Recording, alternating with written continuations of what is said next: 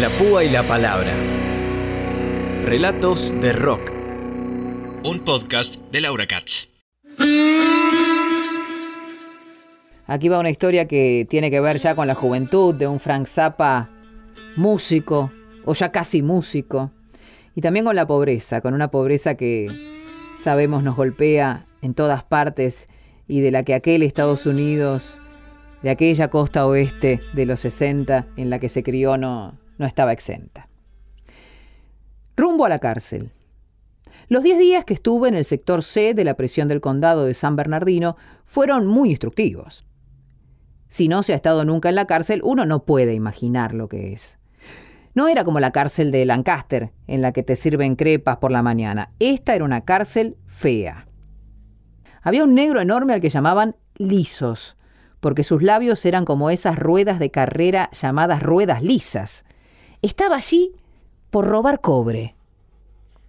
Lo que hacían los vagabundos era ir a las estaciones de trenes de mercancías para quitar las zapatas de cobre de los vagones y vendérselas a la chatarrería del barrio. Lisos pensó que si los de la chatarrería pagaban bastante bien por las pequeñas piezas de cobre, le pagarían una pasta por un buen pedazo.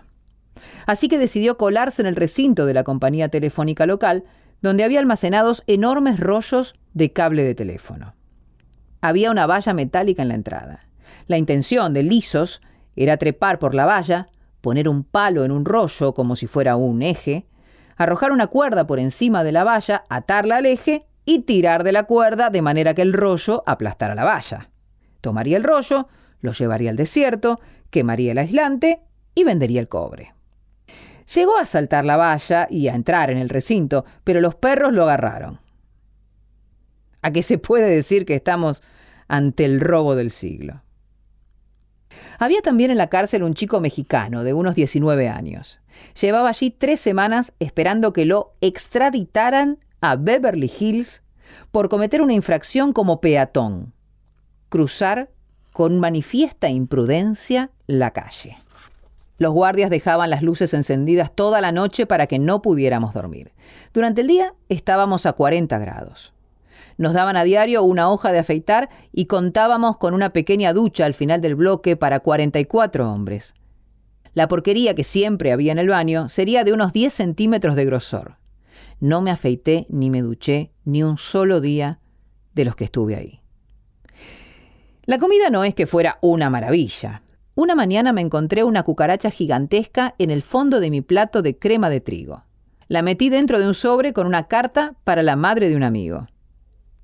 El censor de la cárcel la descubrió y el director me amenazó con meterme en una celda de aislamiento si volvía a hacer algo parecido. Había dos tipos a los que llamaban los perros dragones, que comían absolutamente de todo. Cuando todos los demás probaban la comida y decían que estaba asquerosa, entonces ellos pasaban sus bandejas para que los internos vertieran en ellas su chop suey, formado con pequeños montoncitos de vaya a saber qué. Teníamos media hora para comer y después nos retiraban la bandeja. Las de los perros dragones siempre estaban limpias. Todo esto me enseñó el tufillo de las leyes de California, de los abogados de California, y me proporcionó una visión detallada de cómo es, en la práctica, la industria penal.